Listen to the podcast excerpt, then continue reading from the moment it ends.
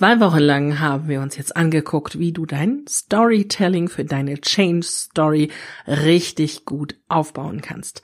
Und heute schauen wir uns mal an, was du tun kannst, um das Ganze so richtig an die Wand zu fahren. Willkommen zum Chancenfinder Podcast, dem Podcast rund um Veränderungen in Unternehmen von und mit Stefanie Selmer. Herzlich willkommen, Changemaker. Also, ich wurde mal gefragt, warum ich denn so gerne Folgen bringe zu dem Thema, wie du Punkt, Punkt, Punkt an die Wand fährst, den Karren in den Dreck fährst oder ähnliches. Also, was du tun musst, um so richtig Scheiße abzuliefern. Ja, und das hat zwei Gründe. Also zum einen finde ich das ganz lustig, darauf rumzudenken und diese Gedanken auch zu teilen. Aber auf der anderen Seite ist das natürlich auch wieder eine Form einer Kreativitätstechnik, eine Methode, die sich, glaube ich, Kopfstandmethode nennt. Ich schaue mir also die Dinge so an, wie sie überhaupt nicht sein sollen. Also was muss ich tun, um meine Change Story so richtig in den Sand zu setzen? Und dann schaue ich mir die Punkte an, die mir da am ehesten einfallen. Und dann versuche ich nämlich genau da das Gegenteil zu tun. Und dieses Spiel, dachte ich mir, das machen wir doch heute mal gemeinsam. Du hast in den letzten beiden Wochen schon zwei ganz wichtige Folgen mitbekommen, zwei ganz wichtige Infos bekommen, wie du deine Change Story so richtig auf den Weg bringen kannst. Jetzt wäre es natürlich total einfach zu sagen, wenn du das in den Sand setzen willst, dann antworte eben nicht auf diese drei Fragen, die wichtig sind, oder dann besorge dir keine vernünftige Story-Kurve. Das ist natürlich zu einfach. So einfach soll es überhaupt nicht sein. Ich habe nämlich drei ganz andere Punkte, wie du dein Storytelling in den Sand setzen kannst. Punkt eins: Du hast immer neue Stories oder immer neue Konzepte. Du denkst dir also einmal etwas aus, arbeitest das nicht richtig durch und nach zwei, drei Wochen merkst du, ach nee, so richtig ist es nicht. Und dann probierst du irgendwas anderes. Eine andere Story, einen anderen Helden, ein anderes Konzept.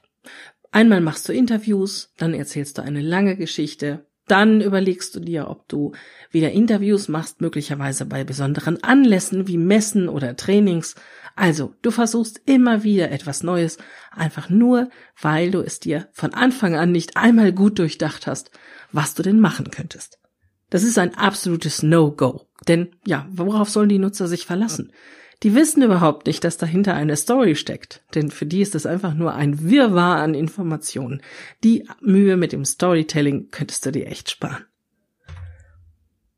Das nächste ist, du hast eine zu abgedrehte Story. Also gerade im Unternehmenskontext sollte es natürlich nicht zu viel Zeit fressen. Wir sind nicht in einem Kinofilm, es ist kein Blockbuster. Ich habe hier kein Popcorn und keine Nachos, keine Cola und keine Smarties. Ich muss nebenbei arbeiten. Diese Geschichte, die du mir erzählen willst, die muss ich mit ganz, ganz vielen anderen Informationen aufnehmen und sie muss für mich so schnell verarbeitbar sein, dass ich daraus finde, wie relevant diese Information für mich ist.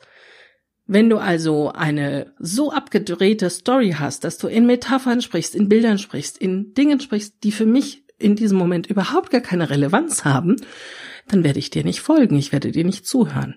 Wenn du dein Storytelling im Change in den Satz setzen willst, auch hier eine absolute Empfehlung.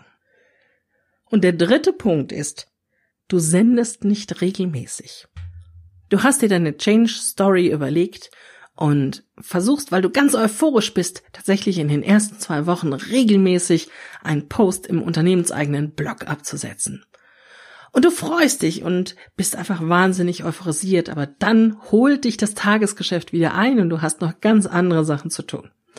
Und plötzlich ist Stille drei, vier, fünf Wochen passiert gar nichts. Und dann fällt dir ein, ach du meine Güte, ich habe doch die Story und ich wollte sie etablieren. Ich muss noch mal ganz schnell einen Blogpost starten. Und du versuchst wie wild einen Post zu schreiben und weißt gar nicht, was du jetzt tun sollst. Und so gut, wie du ihn eigentlich haben wolltest, wird er nicht. Aber du postest ihn. Naja, was soll's. Und schon schiebst du deine tolle Story wie eine Schubkarre voll mit Elementen schlechten Gewissens vor dir her und du wirst es überhaupt nicht los. Absolute Empfehlung, wenn du dein Storytelling in den Sand setzen willst. Deine Aufgabe ist jetzt, diese drei Punkte dir mal von der anderen Seite anzusehen. Also was kannst du machen, um dein Storytelling denn gut zu machen? Wenn du dir diese drei Punkte jetzt mal auf dem Kopf, also im Kopfstand ansiehst, was fällt dir denn auf? Was fällt dir ganz explizit für dein Projekt, für dein Unternehmen auf? Ich fasse die drei Punkte nochmal zusammen. Du hast immer neue Stories oder neue Konzepte. Du hast eine zu abgedrehte Story oder du sendest nicht regelmäßig. Ich bin gespannt, was du für dich da rausholst. Zum Abschluss habe ich noch eine Bitte an dich. Wenn dir der Podcast gefällt, dann geh doch bitte jetzt auf Apple Podcast und bewerte ihn da. Am meisten freue ich mich natürlich, was soll ich sagen, über eine 5-Sterne-Bewertung mit einem tollen Kommentar. Aber natürlich ist mir jedes ehrliche Feedback sehr, sehr wichtig. Vielen, vielen Dank dafür ich freue mich auf die nächsten Folgen. Bis bald. Vielen Dank, dass du wieder dabei warst. Ich hoffe, dir hat die Folge gefallen und du hast ein paar wertvolle Impulse gefunden. Du willst selbst einmal Interviewgast in meinem Podcast sein? Du kennst jemanden, der das unbedingt sein muss, weil er etwas zu Veränderungen in Unternehmen zu sagen hat? Oder du hast einfach eine Frage, Input oder Feedback? Dann schreib mir am besten eine E-Mail an podcast.stephanieselmer.com. Vielen Dank schon jetzt und bis bald.